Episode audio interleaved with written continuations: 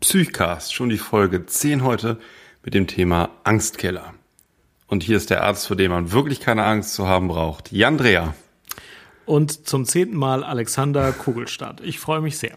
Ich auch, grüße dich. Schön, dass Hi. du wieder da bist. Schön, dass ihr, liebe Hörer, dabei seid zum Thema Angstkiller.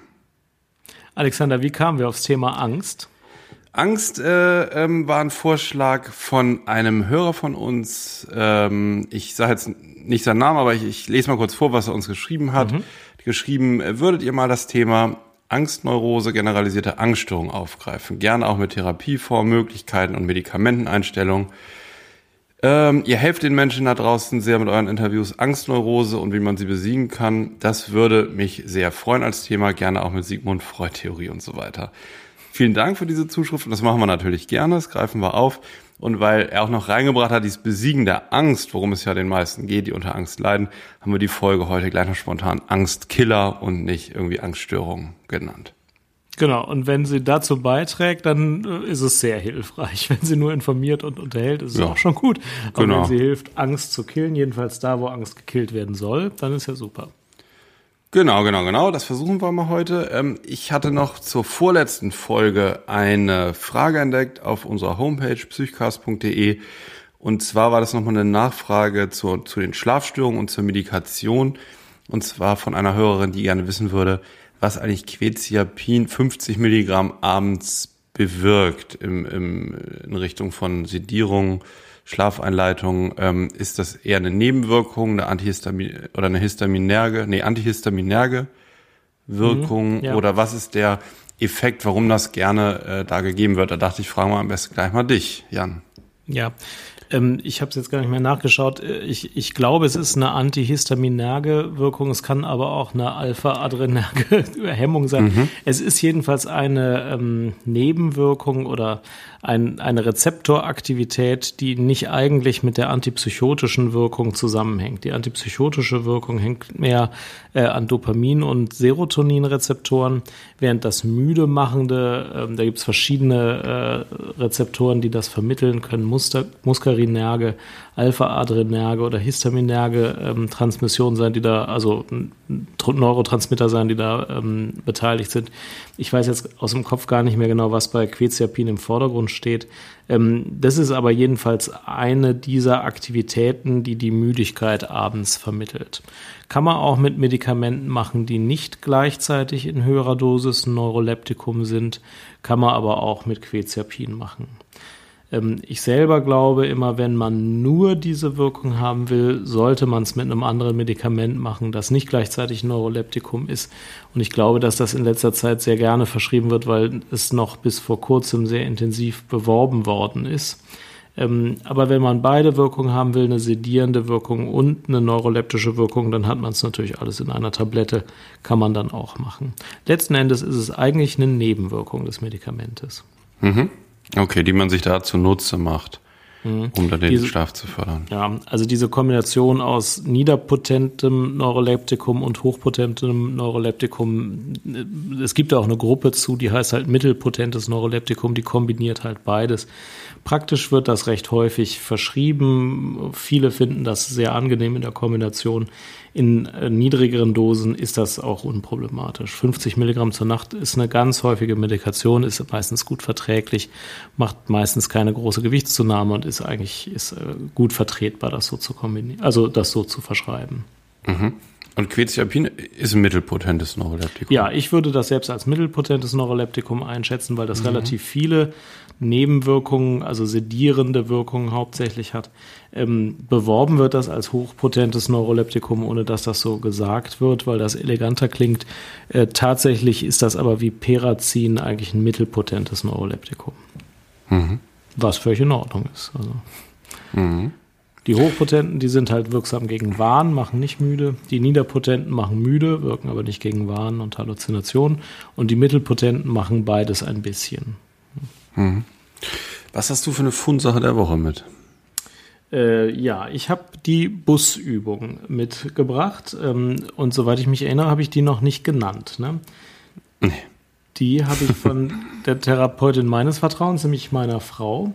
Ähm, die hat mich darauf hingewiesen. Ähm, das ist eine Übung. Wir verlinken ein YouTube-Video zu einem Video, das diese Übung zeigt. Ähm, es ist ja so, dass Patienten häufig berichten, dass sie störende Gedanken haben, die immer wieder kommen, dass sie also äh, durch, durch den Tag gehen und immer wieder äh, Gedanken haben, also mein Vater hätte das nicht gut geheißen, dass ich überhaupt diesen Job mache und keinen ordentlicheren Job. Meine Mutter hätte es nicht gut geheißen, äh, dass ich noch nicht verheiratet bin. Ähm, und meine Nachbarn heißen es auch nicht gut, dass ich abends so spät nach Hause komme. Und es gibt so viele Gedanken, wo man sich denkt, sind das eigentlich meine Gedanken? Will ich das eigentlich so denken oder drängen die sich mir so ein bisschen auf? Manchmal ist es auch so, man hat Gedanken, die man für eigene Gedanken hält, was dann auch richtig ist, aber wo auch alles Mögliche durcheinander geht und ähm, wo man sich manchmal denkt, ein bisschen mehr Distanz zu diesen ganzen Gedanken, die immer in mir so äh, rumgehen, mit denen ich immer mit Grübeln beschäftigt bin, wäre auch nicht schlecht. Und in der Busübung stellt man sich vor, man sei ein Busfahrer und da steigen Leute ein und die sprechen diese Gedanken aus und die repräsentieren diese Gedanken. Aber wie ein Busfahrer fährt man die halt so durch die Gegend und die reden von hinten so auf einen ein. Manchmal reden die ja vernünftige Sachen, manchmal reden die auch totalen Quatsch oder sagen Sachen, die man gar nicht hören will oder Sachen, die man eigentlich nur von seiner Großmutter übernommen hat, ohne dass die irgendeinen Sinn machen. Und dann lässt man die auch wieder aussteigen und stört sich nicht so sonderlich dran. Und man entscheidet selbst, wo man diesen Bus hinfährt, ja völlig unabhängig oder nur dann abhängig vom Einreden dieser vielen Gedanken, wenn man das möchte.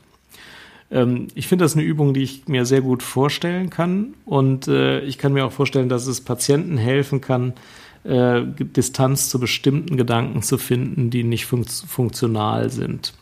Ähm, in den Shownotes wird äh, der Link zu dem Video sein. Wenn ihr das gesehen habt, dann könnt ihr es euch, glaube ich, noch besser vorstellen und entweder selber anwenden oder jemandem vermitteln. Mhm. Ich fand die sehr schön, die Übung. Aber wie machst du mir heute ja. gute Laune? Ich weiß auch nicht. Ich kann mir das richtig gut vorstellen gerade so. Ja. ja. Wichtig ja, genau. ist ja, oder, oder was, was schwierig dabei ist, wenn man das selber macht, dass man dann wirklich diese äh, fiktiven Personen, das sind in dem Video, ich habe es mir jetzt angeguckt vorher, mhm. sind irgendwie so Fantasiefiguren auch. Mhm. Ne? Das ist also nicht die, die Großmutter und der Kollege und, und, und diese Leute einsteigen, die einen wirklich im Alltag irgendwie stören mhm. oder die vielleicht Gedanken und Sprüche reinbringen. Äh, mit, also die gerade gar nicht so viel mit einem zu tun haben sollten, einen aber belasten, sondern das sollten ja so diese inneren Stimmen sein. Ne? Mhm. Da bieten sich, mhm. ich weiß nicht, ob das Absicht war mit den Fantasiefiguren, aber ich dachte, ja klar, mhm. ne, das ist irgendwer, weiß ich, ein Krokodil auf äh, auf zwei Beinen oder so, ja. was dann genau ja. diesen Spruch, diesen diesen Gedanken ausspricht, den man immer mit sich rum trägt, ne? Weil so, jetzt sucht ihr doch endlich einen Job ähm, oder sowas. Das ist, glaube ich, ganz gut, wenn man das auf so eine Fantasieebene dann, dann bringt. Also das ist ja so ein bisschen die, die, die Übungssache daran, ne? Mhm, genau, das erhöht ja. auch nochmal die Distanz zu den Gedanken. Mhm. Es gibt in der ähm, im autogenen Training und bei der Hypnose gibt es ein Bild, das sehr häufig angewendet wird. Da sagt man immer, also äh, du entspannst dich jetzt und ähm, da kommen dir natürlich trotzdem Gedanken in den Kopf und du lässt die aber wie ein Flugzeug am Horizont äh, vorbeifliegen. Du siehst die, aber du lässt sie vorbeifliegen, ohne mhm. was zu tun. Aber das Bild ist so ein bisschen abgedroschen. Ich habe immer selber ein bisschen Schwierigkeiten, das zu sagen oder zu hören, weil das so ein bisschen nach Hypnose aus den 80ern klingt. Wenn so ein rappelvoller Bus mit 20 äh, durcheinander quatschenden Leuten, das finde ich weniger abgedroschen. Ja, ja, also ich ja. finde das angenehmer, das Bild. Ja, das passt auch gut. Also man kann sich auch richtig vorstellen, so Busfahrer lassen auch nichts richtig an sich ran. so, ne, von den Sprüchen so, ja. Sind Experten im distanziert durch die Welt reisen, ja. Ja, ich habe auch eine, eine Sache gefunden ja. und zwar ein Buch. Ich weiß nicht, ob du das kennst, Jan. Einige Hörer werden es vielleicht kennen. Couch Comic heißt das. Wie ich kenne das nicht, nee, erzähl mal. Couch Comic, wie eine, ich halte mal her, wie eine Psychotherapie funktioniert. Mhm. Das ist aus dem Englischen übersetzt, kommt aus Amerika. Und es ist eine ähm, Psychotherapeutin, die das geschrieben hat, ähm, die mal eine äh, idealtypische Psychotherapie so exemplarisch in Comicform von vorne bis hinten durchdekliniert hat. Also mhm. mit Kennenlernphase. Ich bin jetzt auch noch gar nicht so weit, ne? die sind aber mhm. gerade dabei, von der Problembeschreibung so in den therapeutischen Prozess zu kommen. Auf jeder Seite sind dann so, so ein auf jeder Seite ist ungefähr eine Szene. Und das mhm. Coole daran ist, und deswegen bin ich auch so sauer, dass es nicht meine Idee war, das ist eigentlich die einzige Möglichkeit, wie man das wirklich mal beschreiben kann, wie so eine Psychotherapie funktioniert. Das ist auch total erfolgreich, das Buch, und ähm, ziemlich ähm, so im Feuilleton auch gehypt. Alain de Botton, der hat zum Beispiel gesagt, eins der allerbesten Bücher über Psychotherapie. Und es ist wirklich so, eine, eine sehr ähm, nachvollziehbare Art und Weise, weil man sieht immer, was ähm, der Patient sagt und was er denkt, also mhm. Sprech- und Denkblase. Das mhm. gleiche bei der Therapeutin. Mhm. Die kann also Sachen denken und Sachen sagen. Dann sieht man, ne, dass es teilweise auch sehr voneinander abweicht. Mhm. Und als fünfte äh, Stimme oder fünfte Ebene ist dann unten eine Erzählstimme, einfach ein Narrativ, ah, ja. der sagt so, ähm, der Patient äh, hat jetzt äh, äh, zum Beispiel hat vermutlich Scham und berichtet nicht, was er eigentlich weiß über seine Erkrankung. Also dann, das handelt hier vom Kleptoman, ne, der mhm. also pathologisch stiehlt. Mhm. Und das fällt ihm auf den ersten Seiten erstmal schwer auszusprechen, worum es geht. Das ist eigentlich ein erfolgreicher Rechtsanwalt, der im Feinkostladen mhm. aber die Schokolade einsteckt. Und ähm, das ist so ganz cool gemacht, dass dieser Unterschied erstmal von dem, was er denkt und was er sagt, bei der Therapeutin dann auch. Sie denkt, Mensch, komm, jetzt erzähl doch irgendwie, ich bin nicht zum Spaß hier. Mhm. Ähm, aber ähm, also und sie ist auch verbal dann fordernd, aber ähm, sie ist eben auch darauf bedacht, nicht jetzt mit ihrem ähm, mit ihrer mit ihrer Professionalität und dass es für sie alles soweit klar ist, was eigentlich läuft, ihn eben so zu erschrecken, dass er gar nichts mehr sagt. Mhm. Und das ist eigentlich ganz gut aufgearbeitet so. Ähm, also ist echt total empfehlenswert. Couch Comic von äh, Philippa Perry heißt das. Couch Comic, sehr interessant. Ja, ich kenne das Gefühl, wenn man denkt, ich habe eine super Idee, da müsste ich mal ein Buch zu schreiben. Das habe ich auch noch nie gehört, dass jemand das geschrieben hätte. Und dann guckt man auf Amazon und sucht ein bisschen, mhm. dann findet man genau das mhm. Buch, denkt sich so ein Scheiß. Und äh, das Buch ist ja natürlich ganz gut, aber äh, da kann man sich dann nur halb dran. Ja.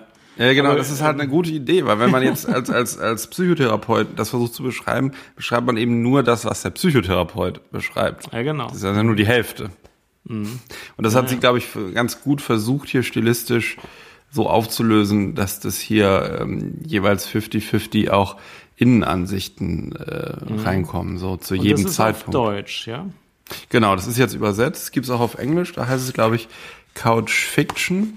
Und mhm. jetzt 2014 und in 2013 ist es auf Deutsch rausgekommen. Mhm, okay, sehr interessant. Ja. Wir haben ja zum Thema Angst bzw. Angstkiller auch ein paar Fragen bekommen über Twitter und Facebook. Mhm. Ähm, da können wir uns ja auch gleich mit beschäftigen. Erstmal super, vielen Dank für die Beteiligung. Finde ich auch Sachen, also damit könnte man schon mit jeder Frage eigentlich fast eine ganze Podcast-Episode machen. Das machen wir auch, denn das macht uns besonders Spaß. Wenn ihr Fragen schickt, äh, dann wollen wir die auch total bevorzugt beantworten. Ich finde das, äh, ich finde das eine gute Sache. Lass uns das ruhig machen, oder? Genau, und das heißt alles Allgemeine, was wir jetzt so zu Angst und so, womit wir jetzt die Hörer einschläfern könnten, lassen wir jetzt erstmal so ein bisschen, stellen wir zurück. Das können wir vielleicht nochmal bei Zeiten machen oder kommen gleich ja. drauf, aber wir gehen die Fragen mal durch, oder? Würde ich sagen, ja, so machen wir's. Okay. Ähm, ja, fangen wir mal an mit der ersten Frage. Die lautet, mich würde interessieren, mit welchen Worten eure Patientinnen ihre Gefühle bzw. Symptome bei Angsterkrankungen beschreiben. Eventuell auch, ob es nach eurer Erfahrung dabei Unterschiede nach Geschlecht, Alter, kulturellem Hintergrund etc. gibt. Ja. Darf ich anfangen? Bitte.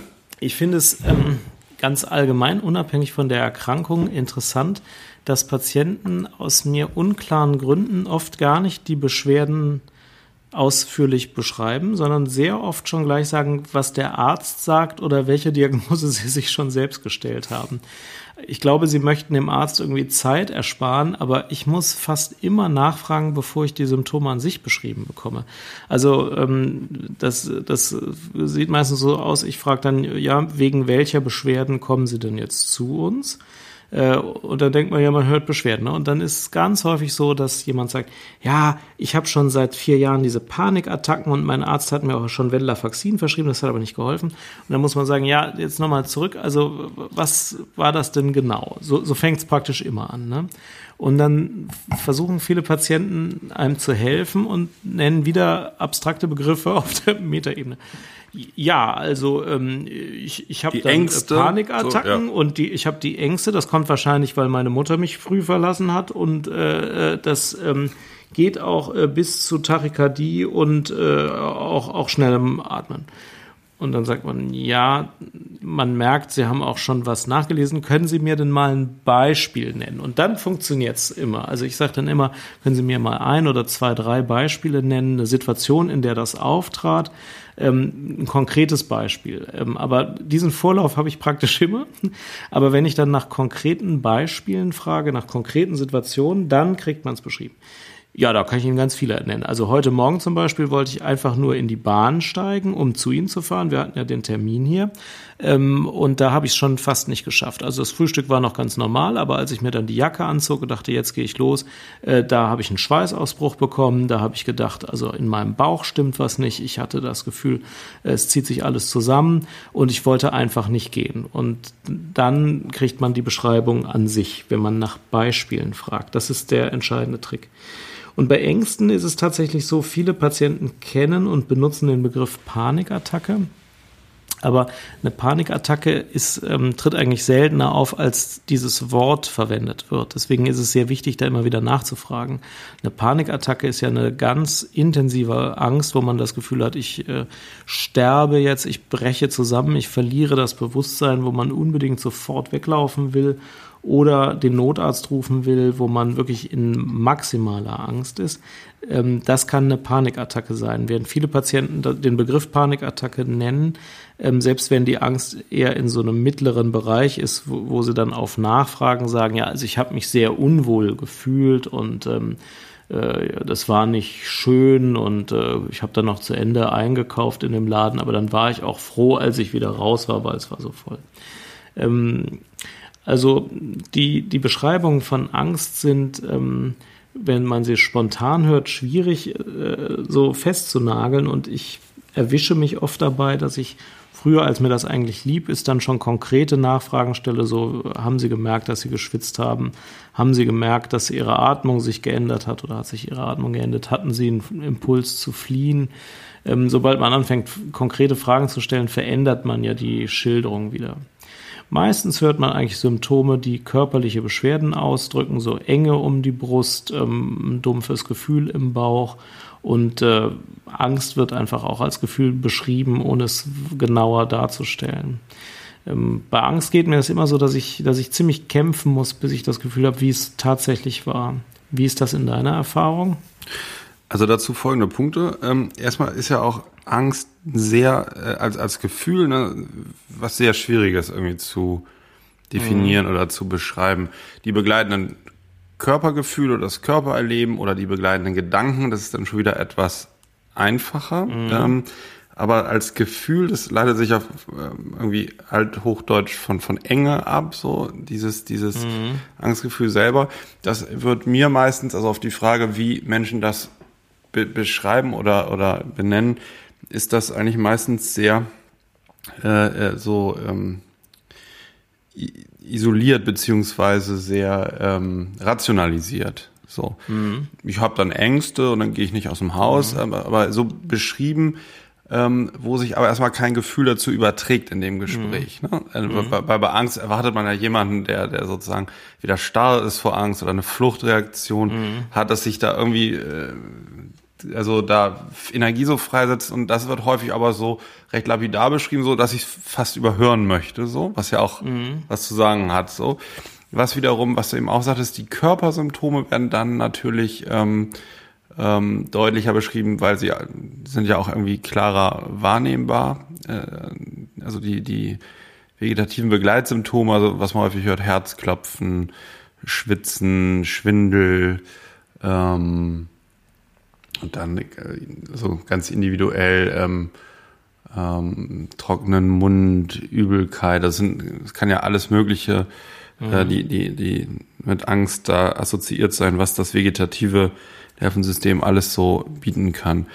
Im Unterschied zu, zu anderen Symptomschilderungen erlebe ich eigentlich häufig, dass genau das eigentliche, diese, diese Angst, die man jetzt erwartet, erstmal so ein relativ geringen Raum einnimmt, also das eigentliche Angstgefühl oder, oder dass da wenig ähm, in, in, in das Gespräch reinkommt, dass vor etwas Ängste bestehen, sondern dass so sehr stark auf dieses ich habe Ängste, also dass auf so einem Problemebene ja. oder Symptomebene ja. benannt wird, ne, ohne ja. dass überhaupt nachvollziehbar ist, wovor der Mensch jetzt wirklich Angst haben könnte. Und genau. das ist ja auch eigentlich das Wesen ein wenig der Angstkrankheit. Mhm. Ja. Es ist immer so rational. Ich, ich kann dazu, also vielleicht wird das deutlich, es gibt eine Erkrankung, die kann man diagnostizieren, selbst wenn der Patient nicht mehr im Zimmer ist. Wenn mhm. man in ein Arztzimmer geht, wo noch der Arzt sitzt, aber der Patient, der eben noch drin war, schon draußen ist und an dem Zimmer nichts geändert wurde, ähm, dann kann man eine Krankheit diagnostizieren, äh, wenn sie vorher da behandelt wurde.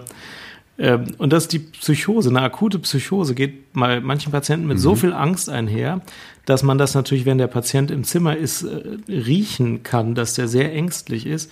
Und manchmal kann man das noch riechen, wenn der Patient schon wieder draußen ist. Aber so ein intensives Maß an Angst, wie man es ja. fast nur bei den akuten Psychosen im Krankenhaus dann beobachtet, ähm, das haben die Angstpatienten, wenn sie ins Krankenhaus kommen, nicht. Also man kennt ja die Angst aus der Beobachtung von so einer ängstlichen Situation, insbesondere bei Patienten mit Psychosen, die denken, oh Gott, ich werde jetzt umgebracht oder mir will jetzt jemand was antun.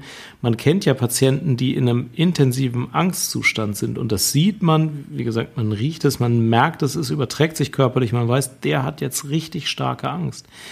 Aber die Angstpatienten, wenn die mit dem Arzt sprechen, haben die ja fast nie Angst. Mhm. Also in dem ja. Moment tritt es ja einfach nicht auf. Und das macht es auch so komisch. Die sagen dann, ich habe die schlimmste Angst, sitzen mhm. aber ganz ruhig und entspannt vor einem. Und dann muss man sich immer bewusst machen, ja klar, aber halt nur in anderen Situationen als der jetzigen. Und äh, dadurch vermittelt sich das oft so schlecht. Deswegen finde ich es auch ganz gut, wenn die Beschreibung möglichst konkret ist, weil dann vermittelt es sich manchmal doch eben ein bisschen, so dass es sich auch also nicht über, auf einen überträgt, aber dass man es spüren kann, dass die Patienten also unter starker Angst leiden in bestimmten Situationen. Mhm. Mhm. Aber es ist schon richtig, ne? man kann äh, aus einer sachlichen Schilderung, dass die Intensität der Angst jetzt in einem Vergleich von Person zu anderen Personen nicht gut festmachen, wie intensiv die Angst ist. Weil die meisten sagen, das ist dann sehr stark, aber dann weiß man nicht genau, wie stark ist es denn jetzt so. Mhm. Ähm, dann war ja auch noch die Frage, äh, so nach den Unterschieden nach Geschlecht, Alter, kulturellem Hintergrund. Da kann man, glaube ich, auch Tendenzen feststellen. Also bei mir ist es zumindest so. Wenn wir mal beim, beim Alter anfangen, mhm. da sind das ältere Patienten, ich sag mal 60, 70, 80 Jahre alt, so in der Altersklasse, die äh, vielleicht vom Krieg noch was mitbekommen haben, mhm. ähm, die eher ein ganz geringes Angstniveau haben erstmal. Ja, ähm, ja? ja. also ähm, ähm, auch vor, sage ich mal jetzt in, in, einer, in einer Körpermedizin vor chirurgischen Eingriffen größerer Art oder oder Behandlungen oder auch in, in bestimmten Lebenssituationen, also Verlust von nahestehenden Menschen äh, weiß nicht, Wohnung abgebrannt, irgendwas, wo erstmal finde ich das Angstniveau doch überraschend niedrig immer wieder mhm. ist. Ich weiß nicht. Stimmt, ja, ja, hast recht, das ist so. Mhm. Ja. Mhm. Also die klagen auch, also müsste ich jetzt überlegen, aber dass die kommen, klar, so, so, so, so vegetative Dinge, ja, Einschlafstörungen äh, kann es mal geben, mhm. äh, ähm, oder nervöses Herz, was auch dann mhm. beklagt oder als Symptom angegeben wird, aber mit dem Leitsymptom Angst sehe ich die äußerst selten. Mhm. Und wenn, dann sind es eher so von außen kommende Ursachen, meine Frau könnte sterben oder ähm, ist das jetzt ein Herzinfarkt, ist das Krebs, aber mhm. nicht so ähm, selbstreflektive Wahrnehmung. Also äh, das, das finde ich auch. Das ist mhm. seltener bei alten, ja. vor allem bei alten Männern, aber auch bei alten Frauen. Ja. ja. Oder wenn dann teilweise aber auch so äh, hart gesotten. Also selbst wenn die von starken Ängsten berichten, so, mhm. dann würden sie sich, also dann würden sie aber nie sich dem so hingeben. Ja, mhm. also sondern dann hält man dem Stand. So, da muss man trotzdem mhm. rausgehen, Brötchen holen und und mhm. ja. ist so eine diese Generation. Ja, das ja, finde ich da. Also bei der, das fällt bei den bei den bei den Symptomschilderungen mhm. auf, dass das eine andere andere Geschichte ist, die die Menschen so mhm. größtenteils haben. Das stimmt, ja. Ja, nach Geschlecht, wie schätzt es da ein?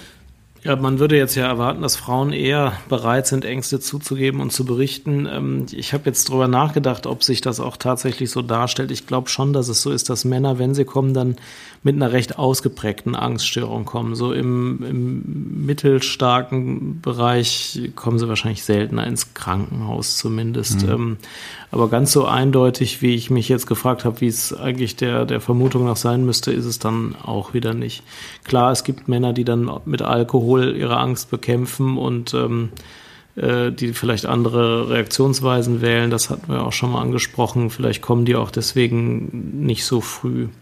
Ähm, ich glaube schon, dass Frauen es eher leichter haben, Ängste zuzugeben als Männer. Hm.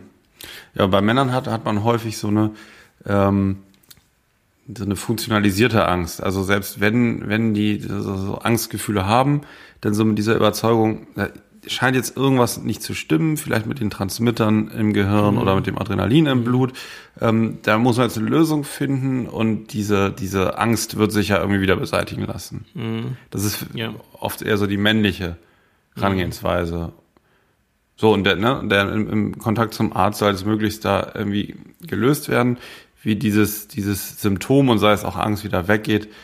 Ähm, aber das ist äh, so wie auch jetzt, wie man auch äh, ein gebrochenes Bein haben könnte. Ja, ja, genau. Also Frauen stellen eher die Frage, was ist die Ursache meiner Angst, kann man das aufarbeiten? ja, genau. Sagen, ja, einfach, was, was soll ich nehmen? Ja, ja, ja genau. Das ist schon richtig, ja. hm. Ja, was gibt's noch für Gruppen? Alter kultureller Hintergrund hat ja, kultureller ja. Hintergrund hat bei Psychosen, finde ich, hat das einen großen Einfluss. Da sind Bilder, die so archetypisch in den Kulturen verankert sind, nehmen dann oft, äh, sind pathoplastisch, äh, also prägen das Bild der Krankheit sehr.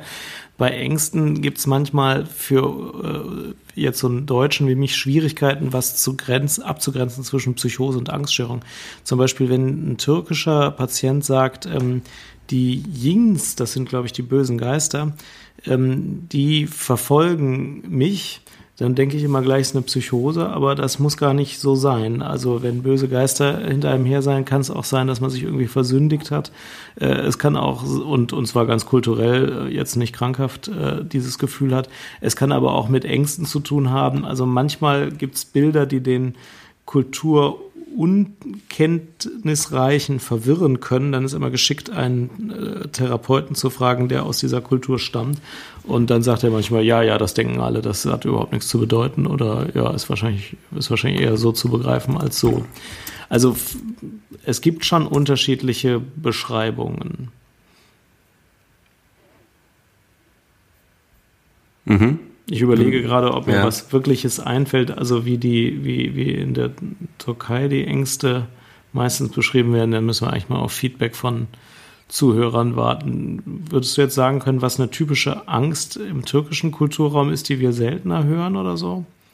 Weiß ich nicht. Ähm, mir, mir fallen gerade nur Unterschiede ein, wie, wie ähm, äh, Personen jetzt aus anderen Kulturkreisen ähm, vielleicht auch ähm, so ein bisschen mitreißender oder lebhafter schildern können, was sie erleben ja. bei dieser Angst. Also da fallen mir zum Beispiel gerade ähm, türkische Frauen ein, die, mhm. die, die, die, die das wirklich vermitteln, wenn die sagen, ich stand da vor diesem Schaufenster ne, und da, da war diese mhm. Tasche da und die war so teuer und so. Ich hätte die eigentlich gern gehabt und ich habe den Preis gesehen, so, boah, plötzlich ist mir heiß geworden und, und, und alles dreht sich und so. Und also so ein bisschen enthusiastischer und so ein bisschen ähm, vitaler so.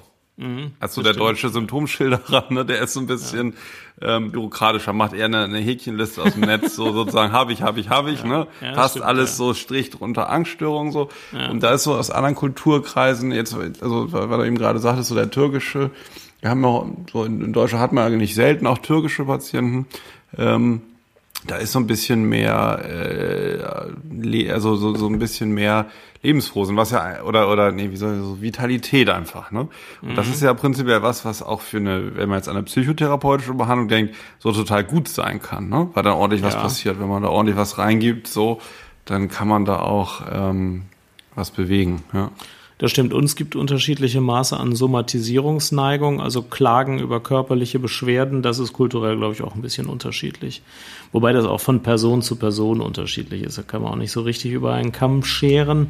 Aber es gibt schon welche, die dann sagen, oh, und dann habe ich hier Zwacken und da ziehen. Das könnte auch kulturell unterschiedlich verteilt sein. Mhm. Es gibt noch den, äh, Privat- und Kassenpatienten. Äh, nee, kenne nee, ich ne? jetzt keine ja. Unterschiede. Ja, eine Sache höchstens noch, wenn man äh, gern berentet werden würde. Wenn man ja. Rentenbegehren hat. Der, das Rentenbegehren, das ist auch ein Thema, das wir mal in Ruhe besprechen können. Mhm. Ähm, denn es gibt das, es gibt auch alle Mischungen, also zwischen relativ gesund und äh, echter Rentenjäger sein und bisschen krank und viel Rentenbegehren und mittelkrank und angemessenes Rentenbegehren und sehr krank und wenig Rentenbegehren. Also es gibt das ganze Spektrum in beiden Ausprägungen.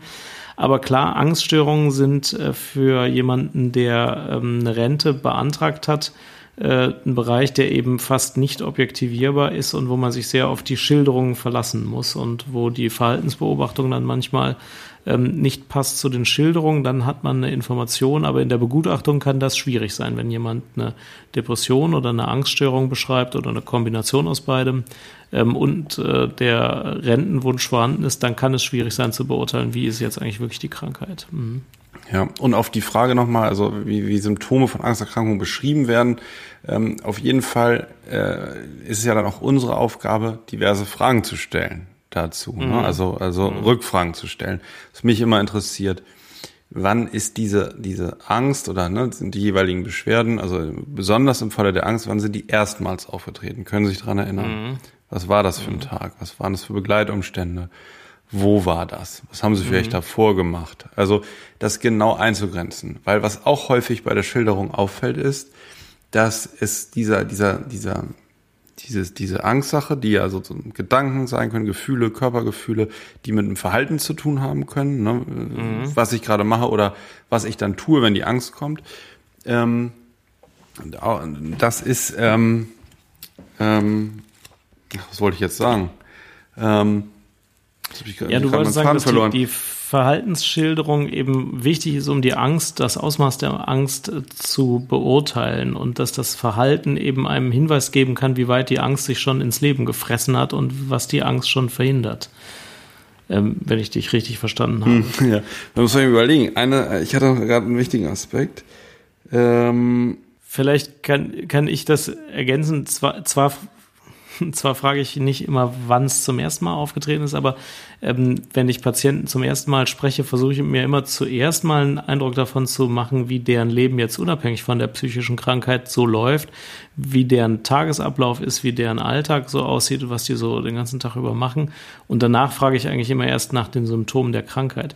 Bei Angsterkrankungen ist das besonders wichtig, wenn man erstmal fragt, okay, also Sie sind berufstätig, was machen Sie denn da, was müssen Sie im Rahmen dieses Berufs denn machen? Aha, Sie sind also, weiß ich jetzt nicht, ähm, Verkaufstrainer, ja, da müssen ja ständig auf der Bühne sein. Vor wie vielen Leuten reden Sie denn da und was machen Sie denn da? Äh, sie wohnen alleine, kaufen Sie ein, kochen Sie alleine. Also ich frage dann relativ viel um mir erstmal einen Eindruck vom Leben zu verschaffen. Warte, ich verliere gleich wieder meinen Faden. Ich habe ihn gerade wieder. ja, mein Gedanke ist auch zu Ende, Alexander. Jetzt also, erzähl mal, was das nee, warte, behalt dein Wort, mein. Du kannst besser. Ich bin, bin heute ein bisschen durch. unkonzentriert. Ja. Pass auf, ich, genau, ich wollte nämlich auch sagen, dass ähm, jetzt hatte ich es gerade. Jetzt Mal können wir Gedächtnisstürmer machen. Ja, ja, das ist eine gute auf, Idee. Ja, ich wollte nämlich sagen, dass ähm, ah, es ist jetzt fast wieder weg. Ich verstehe es nicht. Eben war es da, als du geredet hast. Also dass häufig, also das auffällt, dass die Gedanken ganz schnell wieder enden. Und dann kam die Angst und dann bin ich weggegangen und ich weiß auch nicht warum eigentlich. Ne? Und dann bin ich auf diesen Platz gegangen, zum Beispiel bei Agoraphobie. Ne? Ja. Da waren so viele Leute und ich weiß nicht, und da kamen die Ängste und ich bin schnell wieder nach Hause gegangen. Ja. Und da äh, ist die Aufgabe anzuregen, mal zum Weiterüberlegen. Zum, zum, also dass der Gedanke da nicht aufhört. Was hätte denn da passieren können auf diesem Platz? Wo wollten Sie denn eigentlich hin? War denn das ein unangenehm, unangenehmer Termin? Ja, das ist völlig unwichtig. Ich wollte da zum Rathaus. Darum ging es aber nicht. Es ging ja darum, mhm. weil ich ja an diesem parkenden Autos da vorbeigegangen bin. Mhm. Und dann aber sozusagen auch die scheinbar unwichtigen Dinge zu erfragen. Darauf wollte ich hinaus. Ah ja, weil in denen der psychodynamische Grund oder der Anlassgrund besser versteckt sein kann als in der offenkundigen Situation. Es ist ja häufig so, dass ähm, wie in einer, also oder auch in der VT überall, dass ja Angst viel Konditionierung ist, ne? Dass an etwas, ja. äh, also dass Angst erlernt wird in einer bestimmten Situation. Ist unser Modell von Angst. So sehen die Verhaltenstherapeuten das vor allem. Ja, genau, so ja. sehen, so sehen Stimmt, wir kann man, kann man auch so haben. Genau, ich genau. Und so sehen wir psychodynamischen Therapeuten das auch. Nur, dass häufig der, der Grund, warum man in einer bestimmten Situation diese, diese Angst erlernt hat, ne, dass der häufig schon gar nicht mehr existiert und die Angst aber als erlernte, als erlernte Verhaltensweise weiter existiert. Mhm. Ne? Mhm. Zum Beispiel, ich steige, ich, ich laufe eine Straße lang an parkenden Autos, ich kriege einen Anruf, mhm. meine Freundin ist dran und macht Schluss. Ich denke, ich ja. höre nicht richtig, krieg Panik, krieg mhm. Angst, bin ja jetzt alleine. Mhm. So. Und ähm, das könnte zum Beispiel dazu führen, dass man lernt, wenn ich irgendwo an parkenden Autos entlang laufe, ist mhm. jetzt sehr abstrakt, ne, dann ist mhm. das irgendwie eine gefährliche Situation, weil da kommen immer üble Anrufe.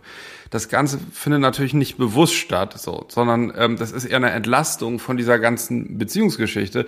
Wenn, mhm. also die Psyche ist ja nicht dumm, ne? Die, die kann das erlernen erstmal in Bezug auf die Autos, weil das erstmal angenehmer ist, als jetzt das mit dieser Beziehungssache alles zu verknüpfen. Weil das hieße ja, ich muss mich jetzt noch irgendwie darum kümmern oder müsste mhm. weglaufen vor der Beziehung. Also halte ich mich lieber von diesen Autos fern, weil die dann die Ängste auslösen. Wenn ich längst mhm. weg bin von dieser Beziehungssache, hätte ich dann sozusagen eine Autophobie oder mhm. eine, eine Straßenphobie und ähm, kriege Ängste und Unwohlsein und vermeide, Vermeidung ist ja auch immer ein ganz wichtiger Punkt bei den Angststörungen, vermeide es dann auf offener Straße irgendwie ein paar Autos lang zu laufen.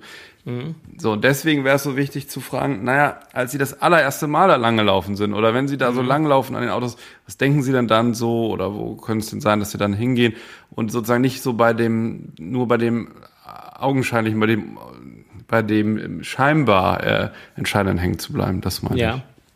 Also wir relativ flach denkenden mhm. Verhaltenstherapeuten, wir können das gut nachvollziehen bei Phobien ähm, da findet man ja immer eine auslösende Situation, wenn jemand ähm, Angst hat, im Auto zu sein und der hatte zwei äh, Autounfälle und hat danach ja. die Angst entwickelt, im Auto zu sein und war beides mal in diesem Auto, als er einen Unfall hatte, dann kommt man ja gut dahinter. Bei den generalisierten Angststörungen. Das wäre aber, das, Entschuldigung, das wäre jetzt ja. nach meiner Definition keine Phobie. Zweimal ein Autounfall und dann Angst vor Autos. Ähm, oh, Entschuldigung. Das wäre ja, wäre dann eher sowas wie, wie eine posttraumatische Angst. Weil, weil da äh, hängen Auslöser und äh, Angstobjekt, also angstauslösendes Objekt ja direkt zusammen.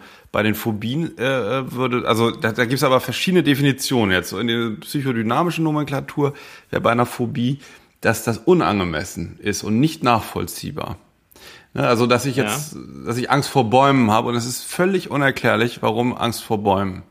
Und ähm, beim Auto wäre es ja nachvollziehbar. Ja, bei dem Fall wäre es wirklich nachvollziehbar und es ist echt hart, kannte ich die Frage, ob das jetzt eine Krankheit ist oder nicht. Das Angstsystem, ja, ja. wir haben ja darüber jetzt noch nicht gesprochen, obwohl das eigentlich immer der Opener für jede Angstshow äh, genau. ist.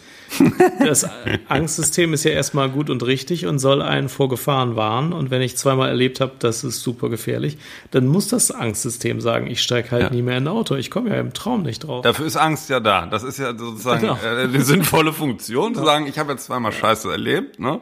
Genau. also möchte ich es nicht zum dritten Mal. Also der genau. ja. Körper ist ja nicht doof. Ja. Genau. Jetzt können Patienten natürlich trotzdem kommen und sagen, ich muss aber mit dem Auto zur Arbeit pendeln, sie müssen mir das jetzt wegmachen. Aber man kann sich ja auch verständigen, dass das eigentlich erstmal total super mhm. in Ordnung vom Angstsystem ist, aber dass man es natürlich auch trotzdem wieder löschen kann, diese Konditionierung, oder dass man die wieder aus dem Weg räumen kann. Das geht auch. Wie denn? Ohne dass man das, naja, indem man ganz normale systematische Desensibilisierung macht, erstmal okay. in Sensu, dann in Vivo. Das geht schon, wenn der Patient grundsätzlich zustimmt, dass Autofahren ein kalkulierbares Risiko ist, das auch wieder eingehen wird. Was ja auch nicht ja. jeder. Aber da würde man auch an die Ratio dann äh, appellieren, ne? Oder? Ich glaube, das wäre ja, ein Erfolg. Ja. Beim Fliegen ist das ja so eine Sache. Ne? Die Therapeuten mhm. sagen immer, jeder muss fliegen können. Aber manche sagen, ich stimme nicht zu, dass mhm. Fliegen mhm. so sicher ist, dass ich davor keine Angst haben müsste. Mhm. Fliegen ist total gefährlich, sagen manche. Und dann kriegt man auch eine gewisse Flugangst vielleicht nicht so gut weg. Ne? Mhm. Obwohl Fliegen objektiv viel sicherer ist als Autofahren. Aber das ist halt so. Ja. Ich glaube, wir sind ein bisschen ja. auf gedankliche Abwege gekommen. Ist doch gut. Kann das Ja. Ja, ich möchte noch eine Sache nachreichen, weil das fällt mir gerade ein, was die Psychoanalytiker, weil du eben drauf kamst, ne, mit diesem, mit diesem, was die zum Beispiel sagen, so ein klassisches psychoanalytisches Ding wohl von früher, ist ähm, die Agoraphobie, ne, die Platzangst. Das ist ja auch bei Frauen relativ verbreitet. Ja. So, wenn du Psychoanalytiker fragst, einen alten Psychoanalytiker, warum ist es denn bei Frauen so verbreitet? Habe ich das schon mal erzählt, Jan? Nein, noch nie, Nee. aber ich bin sehr gespannt. Ja, dann sagt der, das ist so, weil ähm, was passiert auf Plätzen? Auf Plätzen laufen viele Menschen rum, Männer und Frauen. Und ähm, das kann bedeuten, man äh, gerät in Versuchungssituationen. Also entweder äh, libidinöse, sexuelle Versuchungssituationen oder aggressive Versuchungssituationen. Nee, aber eher da ist es eher, ist es eher so anzüglich. Also da könnte mir einer hinterherpfeifen, mich könnte einer attraktiv finden. Und ähm, diese ähm, ähm, ähm, also diese, diese Möglichkeit, die da besteht, alleine, weil das mit, weil da ein, ein also weil dieser, dieser, dieser Wunsch oder diese Vorstellung mit früher vor allen Dingen den Moralvorstellungen nicht übereinstimmte, könnte dieser Konflikt dann diese, diese panikartigen Ängste auslösen auf Plätzen. Deswegen sei, äh, ähm, ich glaube, das schneiden wir hinterher raus, deswegen sei die Nein, Agoraphobie. Überlegung. Deswegen, deswegen sei die Agoraphobie eine typische Frauenkrankheit auch. Ja, und vielleicht stimmt das Erklärungsmuster. Keine Ahnung. Ich unterscheide schon zwischen Erklärungen, die man auch von Patienten oft hört und Erklärungen, die man nur von Therapeuten hört. Das ist sicherlich eine, die in die zweite Kategorie gehört. Ja. Das heißt aber nicht, dass sie falsch ist. Nö, ähm, ist nicht, und ähm, oder zumindest Elemente haben kann, die Mir kommt sie nicht ganz modern und zeitgerecht vor, aber Ja. die ist ja auch entwickelt worden 1900 und ein paar Jahre irgendwie. Also Ja, genau. Und damals war es vielleicht auch wirklich so. Also Mhm. vielleicht ist das heute, geht, gehen deutsche Leute über Plätze und denken daran weder bewusst noch unbewusst und entwickeln deswegen vielleicht nicht mehr so viel Ängste. Aber das kann früher ja auch anders gewesen sein, als solche Begründungen also mal beschrieben worden sind. Und es kann aber auch immer noch sein, ja. Also es kann schon sein, dass bestimmte Überlegungen, ich möchte mal wieder äh, Kontakte knüpfen, aber andererseits äh, scheue ich auch davor zurück, auf einem Platz, wo viele Leute zu sehen sind, dann wieder aktiver werden, ohne dass mir das völlig bewusst wird. Das, das kann schon im Einzelfall auch sein. Kann auch sein. Was ich wieder plausibel fand, war die, das Gegenteil Klaustrophobie, also Angst in der Enge, in Fahrstühlen oder U-Bahnen. Ne, gerade wenn es irgendwie so schön nach Feierabend so voll ist in der U-Bahn, man hat seinen Freiheitsradius gar nicht mehr, kriegen ja auch viele Ängste. Und diese Ängste sollen wohl einfach ähm, die Kehrseite der Aggression sein. Also dass, dass das Ängste vor dem eigenen aggressiven Reflex ist. So. Dass man am liebsten Ja. die Ellenbogen rausholen möchte und sich vernünftig Platz machen möchte. Und, und äh, Ein Impuls, den man durchaus haben kann. den man durchaus haben kann. Ist, ja. Und gleichzeitig gehört es ja in unser kulturelles Zusammenleben, nur dass man eher freundlich noch ein Stück an der Seite geht. Ne? Und, und irgendwie. und jemandem noch den Platz anbietet. ja, genau. So. Und dass dann, dass dann diese andere Seite, die aggressive Seite, die da nicht erwünscht ist und gesellschaftlich bei uns auch ja selten durchbricht. Meistens stehen ja alle nach Feierabend eher geordnet und äh, zusammengedrängt in der U-Bahn, ähm, dass die weggedrängt wird, beziehungsweise ähm, ähm, deren, deren Andrängen äh, äh, von Angst begleitet wird. Diese beiden Archetypen der Angst äh, jedenfalls verdeutlichen, äh, dass die, die Funktion der Angst, jedes Gefühl löst ja einen Handlungsimpuls aus oder mindestens eine Angst löst entweder Flucht oder Angriff als Handlungsimpuls aus. Ähm, Und das, finde ich, kann man immer ganz gut rausfinden. Also selbst wenn die Beschreibung der Angst etwas diffus bleibt, äh, dann frage ich äh, immer, ähm, und, und hatten Sie den Impuls zu fliehen? Und dann kommt manchmal ein ganz überzeugtes Ja. Und dann denke ich mir, okay, dann wird es Angst gewesen sein. Und manchmal kommt auch kein Ja, aber manchmal äh, kommen Schilderungen, wo eigentlich der Impuls, jemanden anzugreifen oder gewalttätig zu werden, als Problem beschrieben wird. Und dann denke ich mir, okay, das kann jetzt eine Impulskontrollstörung sein, äh, weil das von den Begriffen her näher liegt.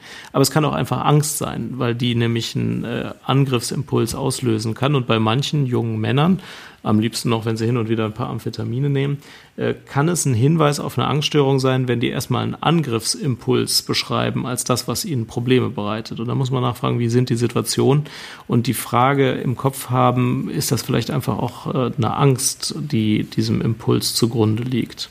Und Klaustrophobie und Agoraphobie, die, die stehen ja dann Symbol, also die, die, die äh, Agoraphobie würde ja so einen Fluchtimpuls auslösen und die Klaustrophobie kann Flucht, aber wenn es nicht geht, auch einen Angriffsimpuls auslösen. Mhm. Ja. ja.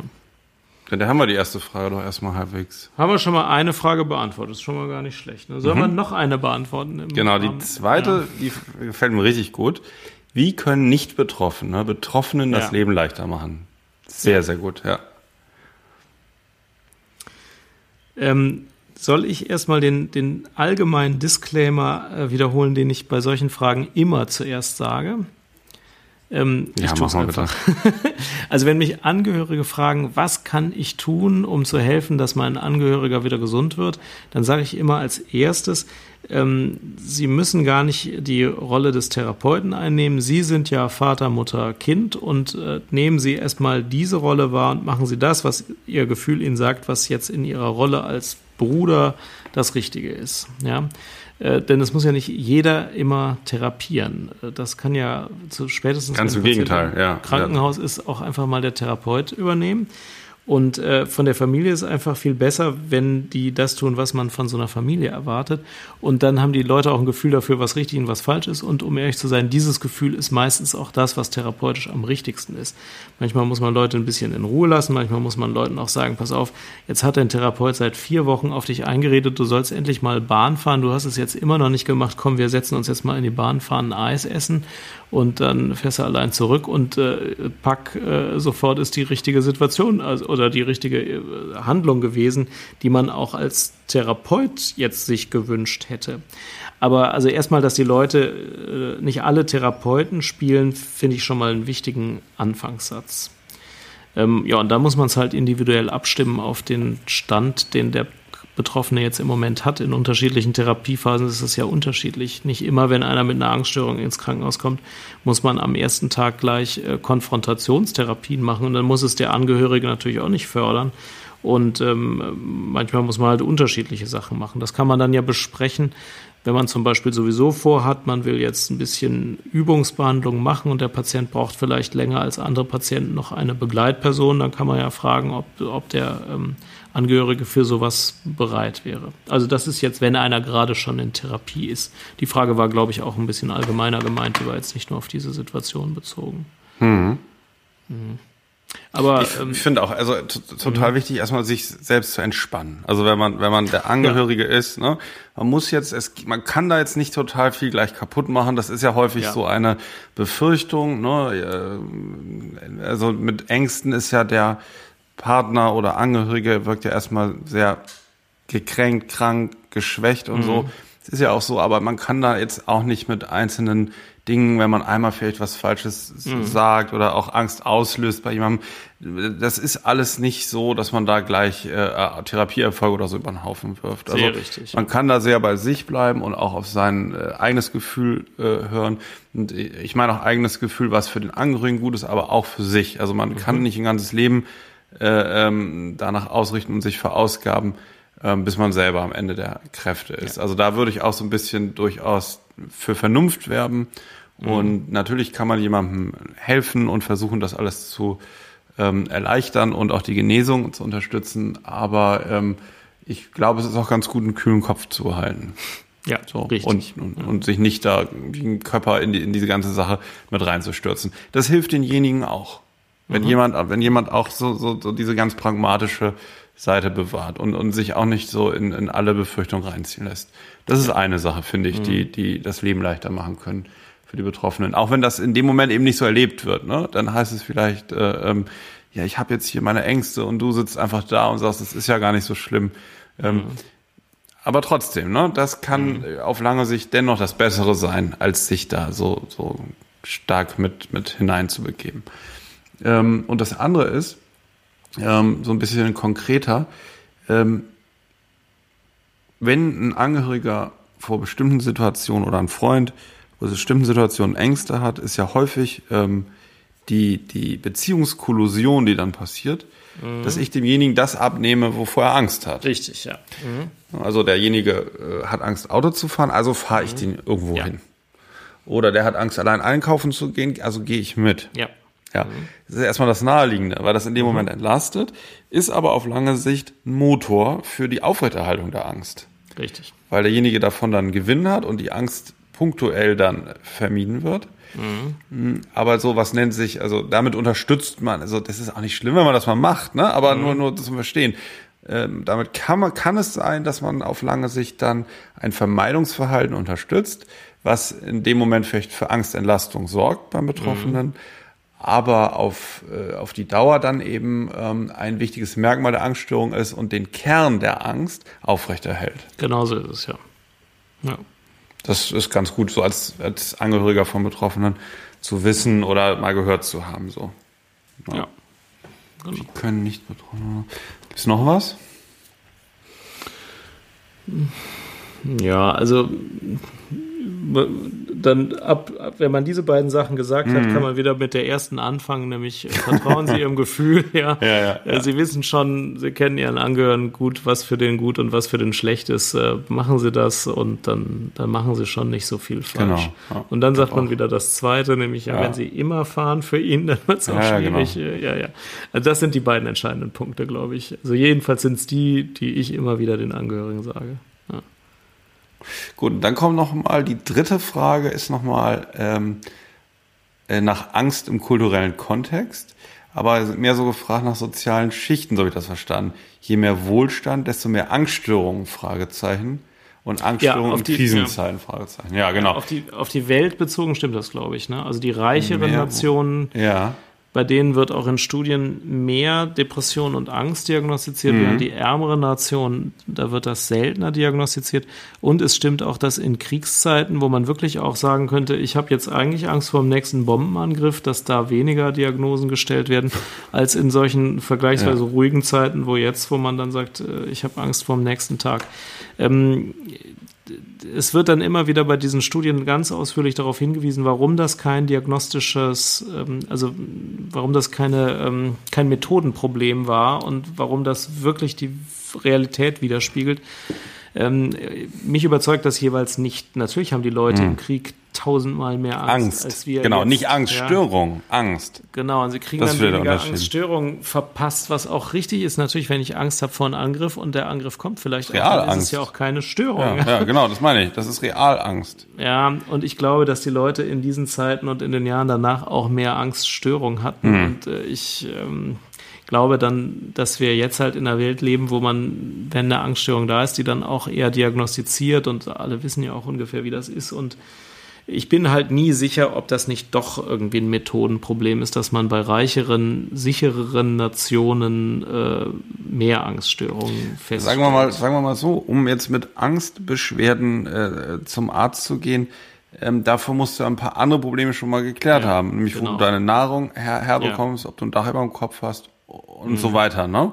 Wenn du mhm. das alles hast, ähm, wäre der nächste Punkt, sich um die Angststörung zu kümmern. Deswegen mhm. kann man ganz klar bejahen, je mehr Wohlstand, desto mehr Angststörungen. Mhm. Ja. Äh, äh, ja. Genau. Ja. ja. Weil mehr Untersuchung, weil mehr, mehr in Anspruchnahme. Ja.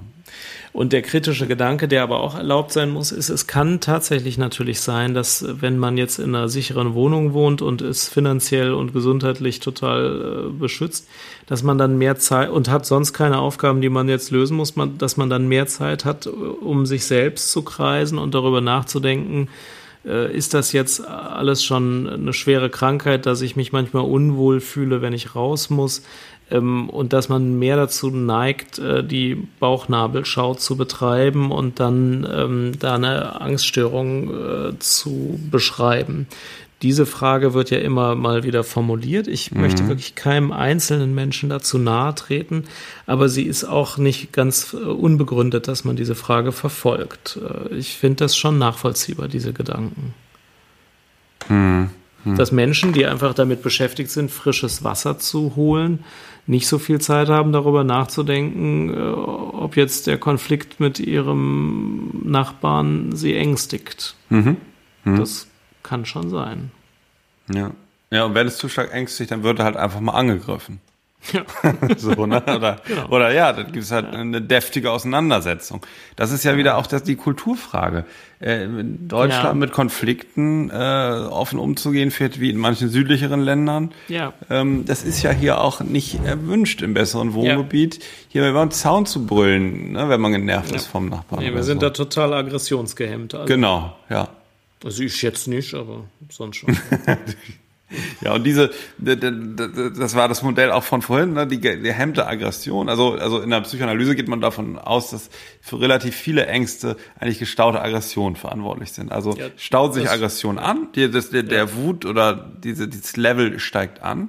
Mhm. Und ähm, man, man, je näher man sich denn so einem aggressiven Durchbruch nähert, umso höher mhm. steigt das Angstniveau. Also Eben, das macht ja Sinn. wirklich ja. plausible mhm. Überlegung, mhm. ja. ja. Mhm. Ja. Also Frage im kulturellen Kontext, ja, ganz haben wir. Wir haben doch schon mal drei Fragen beantwortet. ja, genau. ich muss eben einmal vielleicht sagen, weil das können die Hörer, weil sie Hörer sind, naturgemäß soll ich nicht sehen. Die Andrea zeigt mir die ganze Zeit ein T oder was ist das? Ja, T für Tiebreak oder jedenfalls für Break im, ja. im Basketball. Ja. Das heißt, wir hatten überlegt, wie viel von mhm. dieser Theorie und äh, Alexander hat wirklich ganz äh, viel aufgeschrieben, was man alles besprechen könnte, wir jetzt unterbringen und wir hatten auch überlegt, dass die Fragen vielleicht das, das Podcast nächste sind und ähm, ich finde, wir sollten hm. lieber den Hörern Gelegenheit geben, noch mehr Fragen zu stellen, um zu verhindern, dass wir die Theorie ganz ausführlich darstellen. Aber wenn wir keine Fragen hören, werden wir in einer der späteren Folgen die Theorie durchgehen. Wir können das ja so machen. Ich glaube wirklich, die meisten haben jetzt ihre Pendelfahrt, ihre, ihre U-Bahn-Reise, ja, ihren genau. Abwasch erledigt oder nochmal ja. eben das Auto geputzt oder ich ja. weiß es nicht. Oder sind eingeschlafen. Sind eingeschlafen oder ähm, sind laufen auf öffentlichen Plätzen rum. ähm, ja. Wir haben jetzt noch eine vierte Frage bekommen zu dieser Folge. Wie oder warum irrationale Ängste entstehen? Und da dachte ich auch gerade, können wir jetzt noch drei Stunden natürlich äh, drüber okay. schwadronieren. Gibt jetzt okay. viele Modelle. Wollen wir damit einfach die nächste Folge dann anfangen? Oder ja, möchtest das ist eine gute Idee. Ja? Die, die, nächste Folge, die sich um Angst kümmert, wir wissen noch nicht genau, ob das die nächste sein genau, wird, aber die nächste fangen wir mit dieser Frage an. Die nächste, die sich um Wie Angst oder warum irrationale Ängste entstehen? Die schieben wir nochmal auf. Ich finde die sehr ja. gut. Ich finde die Fragen die alle gut, aber. Du, ja. glaube ich, beantworten. Ich weiß es nämlich auch nicht genau. da kannst du nochmal nachlesen. Wir wollten ja okay. noch erzählen, dass wir jetzt in Sommerpause ja, das gehen. Ne? Stimmt. Wir machen jetzt, also wir, jetzt ist irgendwie Mitte Juni, wo wir diese Sendung aufnehmen. Die wird wahrscheinlich Ende Juni oder Anfang Juli dann online gehen. Mhm. Und ähm, dann würden wir äh, für vier bis sechs Wochen keine neuen Folgen mehr machen, wegen mhm. unserer psychcast.de Sommerpause mhm. und würden dann wieder im Laufe des Augusts uns äh, ja. einschalten da. Ja. Genau. So, Jan, jetzt haben wir aber noch die Top 3 Angstkiller, die du mir nennst und die ich dir nenne. Ich fange an. Ja. Mein Top 3. Denken die meisten übrigens nicht dran. Wenn man mal so in Seminaren fragt, ne, Patienten mhm. oder so, was, was gibt's denn alles so gegen Angst? Und man trägt zusammen, ne? so Psychotherapie, alles mögliche, mhm. aber Sport ist ein ganz wichtiger Punkt, muss ich leider eingestehen, als Sportmuffel. Sport ist total gut, weil ganz egal, was die Gründe sind für die Angst und so weiter, die Angst vermittelt sich vom zentralen Nervensystem über verschiedene Hormone an die betroffenen Organe, wo wir sie dann körperlich spüren. Adrenalin, Noradrenalin zum Beispiel als Stresshormone, Cortisol. Und wenn wir beim Sport diese Stresshormone verbrauchen, weil wir zwei, dreimal die Woche eine halbe Stunde laufen gehen und dieser, dieser, dieser, dieses allgemeine Speicherniveau dann von den Stresshormonen niedriger ist, ähm, dann sind wir nicht mehr so stark äh, ähm, gequält von diesen Symptomen. Mhm. Richtig. Ja. Und die Studienlage ist sogar sehr gut zum Sport. Bei Depressionen hat es ja Effektstärken, die in die äh, Größenregionen ähm, mittelstarker Medikamenteneffekte kommen. Und auch bei der Angststörung ist es gut untersucht, dass äh, Sport wirklich hilft, die Symptomatik mhm. und auch die Krankheit ursächlich zu bekämpfen. Mhm. Ja. Jetzt kommen die Andreas Top 3 Angstkiller. Da habe ich geschrieben, am prallen Leben teilnehmen. Sehr gut, ja. Und das meine ich auch so, also ähm, je mehr man sich zurückzieht in seine eigenen vier Wände, desto eher ja. ist das ein Nährboden, auf dem die Angst weiter blühen und gedeihen kann. Je mehr man sich dazu bringt, weiter zum Ruderclub zu gehen und äh, unter Menschen zu gehen und sonntags äh, in die Kirche zu gehen und selber einzukaufen und ähm, den Garten mit Freunden zu machen äh, und so desto äh, ungünstiger sind die Bedingungen ja. äh, für die Angst und ähm, die reagiert darauf sehr stark. Ähm, Leute, die sich sehr zurückziehen, sind einfach diejenigen, die viel stärker unter Ängsten leiden als diejenigen, die aus welchen Gründen auch immer trotz allem am prallen Leben teilnehmen. Das ist natürlich auch immer eine Exposition, aber dieses im Leben stehen hilft total gut, dass Angst keine Chance hat, richtig ja. Raum zu greifen. Man muss richtig viel um die Ohren haben. Ja. Ja, richtig viel um die Ohren haben, dass man eigentlich kaum noch Zeit hat. Ja, Angst zu haben. Sich damit zu beschäftigen und so, ja. Ja, richtig. Mein Top 2 Angstkiller ist, also das kommt drauf an, äh, kann mal gut sein, irgendwas zu klären, was man vielleicht vor sich, vor sich mhm. herschiebt. Ne? Wenn man irgendwie schon lange mal, äh, es ist ja häufig, man will dem Chef sagen, man möchte weniger arbeiten oder man möchte auf dieser und jener Position nicht mehr sein. Es ist mir nicht so richtig wohl bei dem Gedanken, ich schieb den gleich wieder weg und mach weiter wie bisher. Hm, leide aber unter Ängsten. Ähm, da kann es gut sein, mal irgendwas zu verändern. Dass man mal sagt, zum Beispiel, ich versuche jetzt mal einfach, egal ob das jetzt die Angstursache ist oder nicht, aber so ein bisschen aufzuräumen. Ne? Was ich da angestaut habe, vor mir herschiebe an unangenehmen To-Dos, arbeite ich mal ab. Ich gehe jetzt mal in dieses unangenehme Gespräch, ne? auch wenn das erstmal meine Beschwerden vielleicht verstärkt, mhm. aber ich werde da nicht sterben, ich halte das aus und kann vielleicht so ein bisschen abbauen, diese, diese offenen Posten, die ich einmal mit mir rumschleppe. Ähm, das kann ein Angstkiller sein. Unangenehme Dinge, die man vor sich her schiebt, zu klären. Ja, völlig richtig. Jetzt kommt die Andrea mit Top 2 Angstkiller. Ja, ich kann mir nicht helfen, da habe ich auch Sport aufgeschrieben, weil es ja. einfach so, so ist. Ja, das ist auch so. Haben wir schon alles zugesagt. Genau. Alex also, Punkt 1. Punkt. Dem Angstkiller Nummer 1 von Alex. Angstkiller Nummer 1, Neugier sich selbst gegenüber. Also, ähm, das können man jetzt meinen, widerspricht sich mit am prallen Leben teilnehmen und immer was um die Ohren haben. Ist aber nur eine Wahrheit, ähm, dass es gut ist. Auf Dauer ähm, ist es auch gut, wenn man auch mal einen Freiraum hat, ähm, wo man jetzt, also wenn man von Ängsten oder von Angststörung betroffen ist, dass man jetzt nicht sagt, ich habe diese Angst, die muss weg, ich muss eine Tablette dagegen finden, ich, ich äh, mache so weiter wie bisher, ich fahre einfach nicht mehr Auto und äh, mache dann alles mit dem Zug oder so. Wenn man immer weiter Mittel und Wege findet, damit irgendwie zu leben. Klar, das kann funktionieren, aber es kann auch gut sein, wenn man einfach mal neugierig drauf wird und sagt, Mensch, woher kommt das eigentlich bei mir? Ich möchte jetzt mich eigentlich mal näher kennenlernen und möchte rausfinden, warum ich zum Beispiel in Gruppen äh, ähm, so ängstlich bin. Warum ich mich da so zurückziehe, ich, äh, das schränkt meine Potenziale ein. Zum Beispiel, das kann Grund sein. Und ich möchte einfach mehr drüber wissen. Und da gibt es jetzt natürlich verschiedene Möglichkeiten, Selbsthilfegruppe, Therapien, Gespräche mit Freunden, da irgendwie weiterzukommen. Und diese Neugier, glaube ich, ähm, die damit anfängt, dass man die Angst nicht nur negativ sieht, sondern auch als Chance sieht, mehr über sich da rauszufinden, ähm, das kann Angstkiller sein. Also wenn ich nochmal nachfragen darf, du meinst mhm. damit so zwei Schritte. Zum einen erstmal so im Sinne von radikaler Akzeptanz sagen, ich, also erstmal in sich hineinhorchen und nicht fragen, wie will ich sein und darf ich mir eigentlich nicht zugeben, sondern ich bin halt ein Mensch, der ist gerne alleine oder ich bin ein Mensch, der fliegt einfach nicht gerne Flugzeug oder ich brauche halt eine Arbeit, wo ich alleine in einem Büro sitze und ich kann nicht gut unter, in Gruppen arbeiten oder Präsentationen machen. Sowas erstmal anzuerkennen, dass es im Moment so ist. Und im zweiten Schritt mhm. sich zu fragen, wo kommt das her? Bin ich so und darf ich so bleiben? Gibt's ja auch.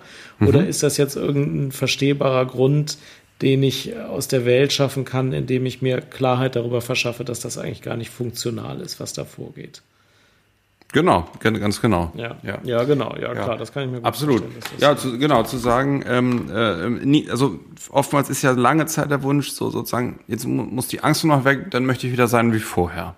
Mhm. Wenn man in so eine Situation gekommen mhm. ist.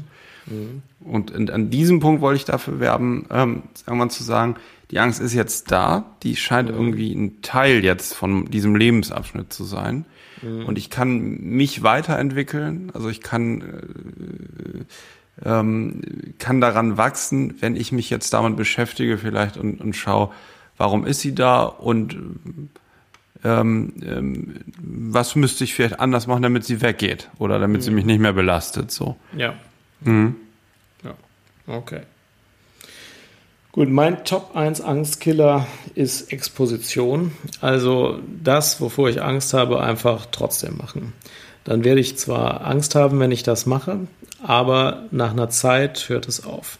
Ähm, ja. Ich muss mir natürlich überlegen, ob ich jetzt mein ganzes Leben im Stress leben will oder ob es vielleicht so ist, dass sich die Ängste doch nur auf Dinge beziehen, die irgendwie zu handeln sind. Und wenn es dann Dinge sind, die mich tatsächlich blockieren, dann hilft meiner Meinung nach alles andere nichts. Dann muss man sie trotzdem anpacken, muss man sie bei den Hörnern greifen und machen. Also wenn man zum Beispiel sich sagt, also ich bin ein Typ, der redet nicht gerne vor Leuten, aber wenn ich beruflich vorwärts kommen will, dann muss ich das können. Äh, dann hilft es alles nichts. Dann sollte man sich äh, fürs nächste Jahr äh, 30 öffentliche Auftritte irgendwie einplanen, durch weiß der Teufel, wie immer man das organisiert, mhm. so lange, bis man sich sagt, ja, okay, also äh, Spaß macht mir das eigentlich immer noch nicht, aber ich bin das jetzt gewöhnt, ich kann das jetzt. Und wenn man immer wieder solche Dinge ähm, sich zu eigen macht, sich zu sagen, also wenn ich davor ein mulmiges Gefühl habe, dann mache ich es eben gerade trotzdem, dann erweitert man den Handlungsradius und ähm, ich selbst verfechte ja sehr, ähm, morgens immer mit dem Unangenehmsten der Arbeit anzufangen. Eat that frog heißt die Technik auf Englisch. Also erstmal den Frosch zu schlucken, den man nicht schlucken will. Also die Dinge, die einem eigentlich am meisten also Weglaufimpulse verursachen, als erstes zu erledigen. Wenn man sich das zur Lebensgewohnheit macht, Dinge, die einen eigentlich ja, ängstigen ist vielleicht ein hartes Wort, aber die einen eigentlich ähm, zurückschrecken lassen, wenn man die einfach trotzdem macht, wenn man erkannt hat, dass die richtig sind, äh, dann hilft das, glaube ich, gut gegen Angst. Ja. Ja. Ja, stimme ich sehr mit überein, mit dem Expositionsthema. Ja. Okay. Gut, ähm, hier, ähm, was wollte ich noch erzählen? Ich würde mal äh, nach der Sommerpause. Ja äh, würde ich mal nach Köln kommen. Ja, das freut mich. Dich mal besuchen und dann können wir mal eine Folge, ähm, also vielleicht, was die Hörer nicht wissen, ne? wir sind ja, ich bin in Berlin, Andrea ist in Köln, wir haben hier eine, eine Leitung geschaltet, worüber wir ja. podcasten. So. Wir haben uns noch nie live gesehen. Ich wollte genau. jetzt auch nach dieser Folge sagen, zum DGPPN-Kongress komme ich endlich nach Berlin, dann können wir uns Auch sehen. gut. Aber da können wir auch das machen. wir auch. Ja, das, das, machen wir auch. Aber genau. äh, viel besser ist, schon zur Sommerpause oder kurz danach kommst du kommst nach Köln. Da freue ich mich total. Komm ich mal vorbei, genau. Nehmen wir mal ja. eine Folge auf, dann lernen wir uns mal persönlich kennen. Ist irgendwie witzig so, weil, weil ich glaube, oder ich habe auch gehört schon von Hörern, die sagten so, naja, ihr kennt euch bestimmt schon ewig und ja. hattet jetzt die Idee, äh, ähm, eure Gespräche ähm, online zu veröffentlichen. Und das ist ja gar nicht so. Wir nee. kennen uns eigentlich gar nicht persönlich. Wir haben jetzt zehn ja. Folgen gemacht. Wir haben, glaube ich, zwölf Mal insgesamt miteinander geskypt, ja. Genau, ja. Ein Vorgespräch, eine Nullnummer und, und genau. die zehn Folgen, ja. ja. ja. also würde mich freuen, wenn du, wenn du mich irgendwie empfängst, dann komme ich mal vorbeigejettet. Ähm, ja, super. Und ähm, dann nehmen wir ein mobiles Aufnahmegerät und ähm, hier machen noch die vierte Frage, wie oder warum irrationale Ängste entstehen. genau. Und wenn ihr noch andere Fragen habt, die wir in der echten, in der ersten echten mhm. Live-Show beantworten sollen, dann nur zu. Wir beantworten die gerne. Ähm, also ich fand das sehr gut mit den, also ich fand die Fragen super und ich finde auch das gut anhand der Fragen eigentlich so durchzugehen. Man könnte fast überlegen, es muss nicht ab nächste Folge sein, aber ob wir irgendwann nur noch Fragen so, so ja. durchgehen, ne? das finde ich echt gut. Ja haben wir also einige Follower jetzt so auf, auf mhm. Twitter und Facebook. Das fiel mir noch ein zum Thema Angst gerade. Da sind auch Menschen bei, die an irgend, schwer an Depressionen leiden oder an Ängsten. Und ich habe mir so ein bisschen die Profile auch angeguckt, während es so folgt. Und da ist, äh, das ist teilweise echt bewundernswert, wie die auch mit ihren ähm, äh, Geschichten so umgehen. Also deswegen habe ich fast überlegt, ob wir mal eine Folge machen können. Ähm, da müsste ich, ich aber noch mal drüber rausfinden, aber es ist sehr, sehr cool über Schreiben, Bloggen, Twittern, sowas alles mhm. als Therapie oder, oder als Hilfe auch äh, mit äh, seelischen Problemen fertig zu werden. Das ist irgendwie echt interessant. Also deswegen sind wir eigentlich heute, wären eigentlich gar nicht die richtigen Angstexperten gewesen, sondern einige, die uns auf Twitter folgen, glaube ich, könnten da noch viel mehr von hilfreichen Dingen berichten. Ja, ähm, ich habe ja ein Interview mit einer Krankheitserfahrenen schon geplant, aber auch noch nicht aufgenommen. Aber wenn wir technisch äh, mal diese Zweiergespräche ja. im Griff haben, haben wir jetzt, glaube ich, langsam, können wir auch mal überlegen, ja. ob wir dann zu zweit mit einem äh, Dritten mal sprechen oder einer von genau. uns jedenfalls erstmal mit, genau. einem, mit einem ähm, Experten aus eigener Anschauung spricht. Denn das ist eine sehr wertvolle ähm, Sichtweise natürlich, um die Sache aufzunehmen. Absolut. Ja. Also das Thema Angst ist nicht erledigt heute ja. und auch nicht das Thema äh, ähm, Umgang so mit seelischen Beschwerden, mit Krisen und so weiter. Da würden wir das immer weiter fortführen wie so ein unendlicher Dialog. Das sollte der ja. Psychcast irgendwie werden. Ja. und mit, mit euch und Ihnen natürlich auch. Okay. Dann wünschen wir jetzt mal schöne Sommerferien. Genau. Schönen Ein Sommer. Angstfreies Urlaub, angstfreien Urlaub, schönen Sommer. Genau. Und wir hören uns wieder im August. Vielen Dank fürs Zuhören. Gute Zeit, bis dann. Tschüss. Bis dann. Ciao. Wollen wir jetzt ausmachen? Ja, ne? Ja, wir machen jetzt aus.